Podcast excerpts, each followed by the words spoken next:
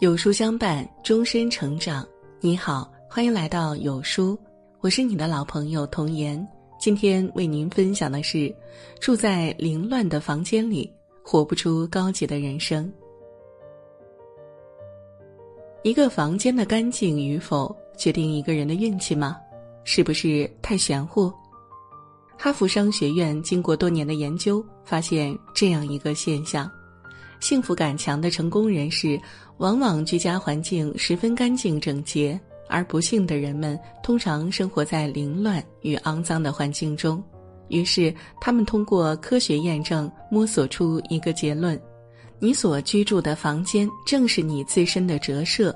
你的人生其实就像你的房间。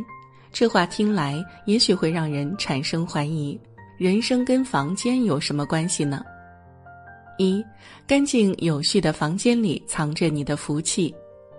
好几年前，我回了趟老家，去了前街王婶家。王婶的老公王叔得了股骨头坏死好多年了，为了给他看病，家里已经一贫如洗，就靠着王婶扎笤帚为生。家里的三个孩子都在上学。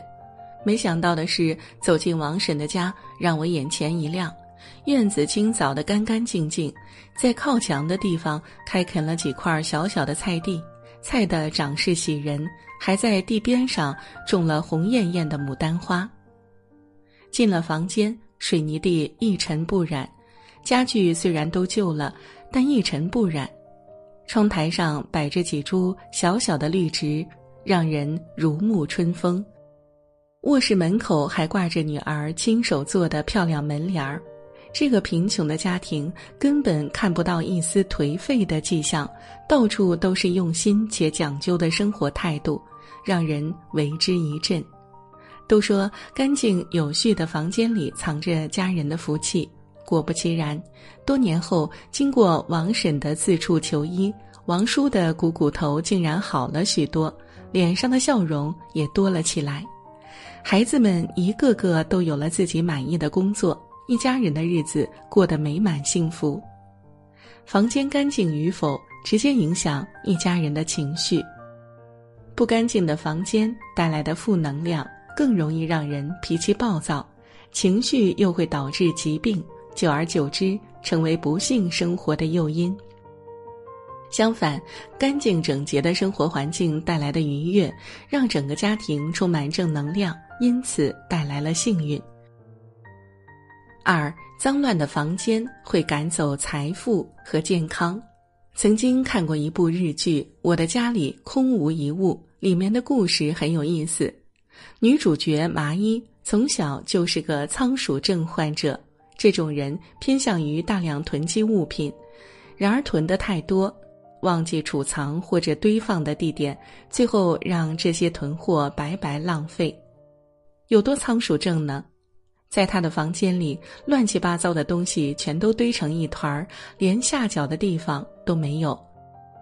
每次有客人过来，他就把衣物丢进柜子，意图营造整洁的表象。可突有一日地震爆发，当他慌忙的准备收拾东西往外逃走时，却发现，在满屋子的杂物里，他连瓶足够救命的水都找不到。麻衣这才感叹。凌乱的房间会断送你的性命。其实生活中有许多人都是一样，虽然也感觉房间的脏乱让人厌烦，却懒得收拾。慢慢的，家就成了个乱糟糟的垃圾场。不光住着不舒服，还会让你得过且过，逐渐变得随意邋遢。很赞同喘田光阳的一句话：“你的人生其实就像你的房间。”如果你的房间脏乱不堪的话，很遗憾的告诉你，你的好运和梦想都会全部溜走。的确如此，心安理得的生活在脏乱的环境中是人生失控的表现之一。唯有学会整理房间，才会让自己的心情舒畅。你也能由此学会如何重新掌控人生。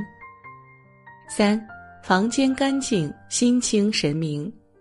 有这么一个真实的故事：一个卖花的小姑娘把剩下的一朵玫瑰花送给了路边的一个乞丐。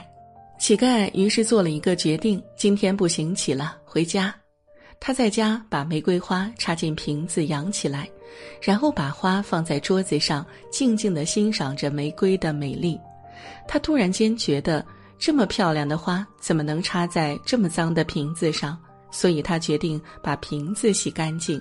他又坐在边上，静静地欣赏着美丽的玫瑰。突然间，他感觉这么漂亮的花和这么干净的瓶子，怎么能放在这么脏乱的桌子上？于是他开始动手把桌子擦干净，把杂物收拾整齐。清理完之后，他又坐在边上，静静地欣赏眼前的一切。突然间，他感觉到这么漂亮的玫瑰和这么干净的桌子，怎么能放在这么杂乱的房间里呢？于是他做了一个决定，把整个房间打扫一遍，把所有物品摆放整齐，把所有垃圾清理出房间。突然间，整个房间变得明亮温馨起来。正在陶醉时，他突然发现镜子中一个蓬头垢面、不修边幅、衣衫褴褛的年轻人。这样的人有什么资格待在这样的房间里呢？于是他立刻去洗澡、刮胡子，换上干净的衣服，把自己从头到脚整理一番。